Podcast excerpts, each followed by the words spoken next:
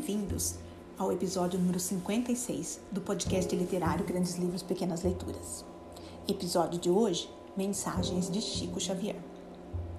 Todas as coisas na Terra passam. Os dias de dificuldades passarão. Passarão também os dias de amargura e solidão. As dores e as lágrimas passarão. As frustrações que nos fazem chorar um dia passarão.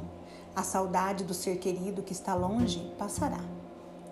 Dias de tristeza, dias de felicidade, são lições necessárias que na Terra passam, deixando no espírito imortal as experiências acumuladas.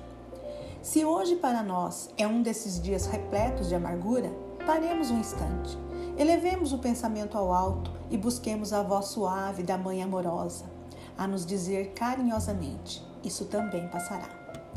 E guardemos a certeza, pelas próprias dificuldades já superadas, que não há mal que dure para sempre. O planeta Terra, semelhante à enorme embarcação, às vezes parece que vai só sobrar diante das turbulências de gigantescas ondas. Mas isso também passará, porque Jesus está no leme dessa nau e segue com o olhar sereno de quem guarda a certeza de que a agitação faz parte do roteiro evolutivo da humanidade e que um dia também passará. Ele sabe que a terra chegará a porto seguro, porque essa é a sua destinação. Assim façamos a nossa parte, o melhor que pudermos, sem esmorecimento, e confiemos em Deus, aproveitando cada segundo, cada minuto, que por certo também passarão. Tudo passa, exceto Deus. Deus é o suficiente. É sempre fácil. É sempre fácil examinar as consciências alheias, identificar os erros do próximo, opinar em questões que não nos dizem respeito, indicar as fraquezas dos semelhantes, educar os filhos dos vizinhos, reprovar as deficiências dos companheiros, corrigir os defeitos dos outros, aconselhar o caminho reto a quem passa, receitar a paciência a quem sofre e retificar as más qualidades de quem segue conosco. Mas enquanto nos distraímos em tais incursões à distância de nós mesmos, não passamos de aprendizes que fogem levianos à verdade e à lição. Textos extraídos do site Mensagem Espírita.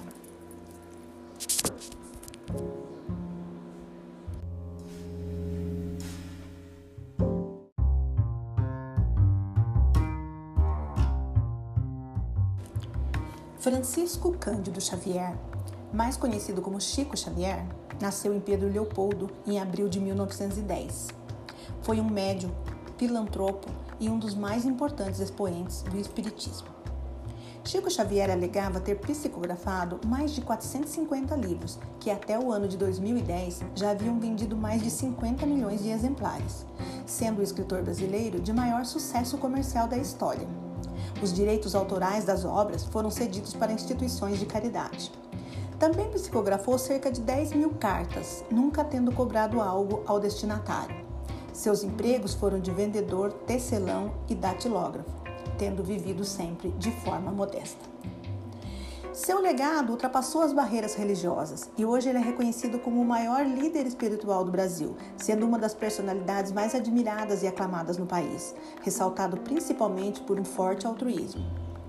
Chico recebeu várias homenagens e honrarias. Em 1981 e 82, foi indicado ao Prêmio Nobel da Paz, tendo seu nome conseguido cerca de 2 milhões de assinaturas no pedido de candidatura.